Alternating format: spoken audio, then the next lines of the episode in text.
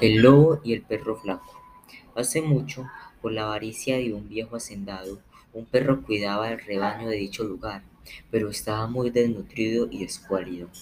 Un lobo que pasó por ahí lo vio, le dijo, Amigo, sí que estás muy flaco, no te dan de comer gran cosa por lo que veo. Escucha mi consejo y tendrás abundante comida. El perro respondió, Bueno, si es para mi provecho, te escucho. Si me dejas entrar al rebaño, dijo el lobo, y me llevo una oveja, tú me perseguirás, pero mientras caminas te harás como si cayeras rendido. Los pastores te verán y dirán a tu amo que te caíste porque estás muy flaco y harán que te den mucha comida para que te recuperes. El perro aceptó y tras intentar lo acordado el plan funcionó. El perro flaco tuvo mucha comida y muy rico pan para comer. Su aspecto fue mejorando poco a poco. Pasado unos días el lobo apareció nuevamente y le dijo al perro, Oye amigo, veo que te fue muy bien con mi consejo. Así es, lobo, respondió el perro. Entonces, ¿qué te parece si otra vez me llevo una oveja y nuevamente simulas golpearte y caer? Con eso, estoy seguro que dirán que aún sigues flaco y te darán aún más comida.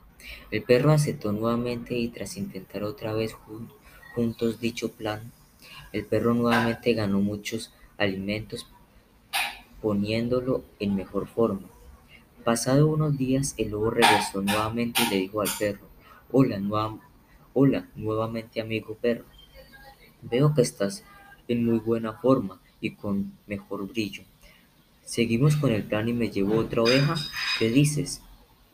De ninguna manera, dijo el perro en tono molesto, mostrando sus dientes. Ese trato se acabó. El lobo insistió. Oh, vamos, compadre. No te molestes, es que tengo mucha hambre. ¿Cómo podré satisfacerla?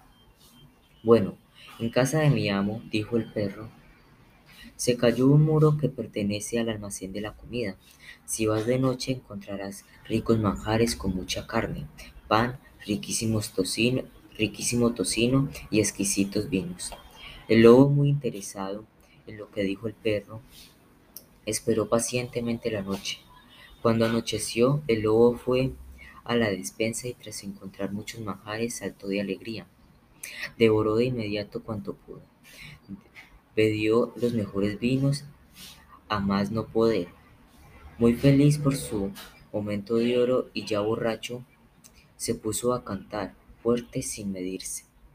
Al poco rato, tras la huya del lobo, despertaron los vigilantes y los perros que cuidaban la casa.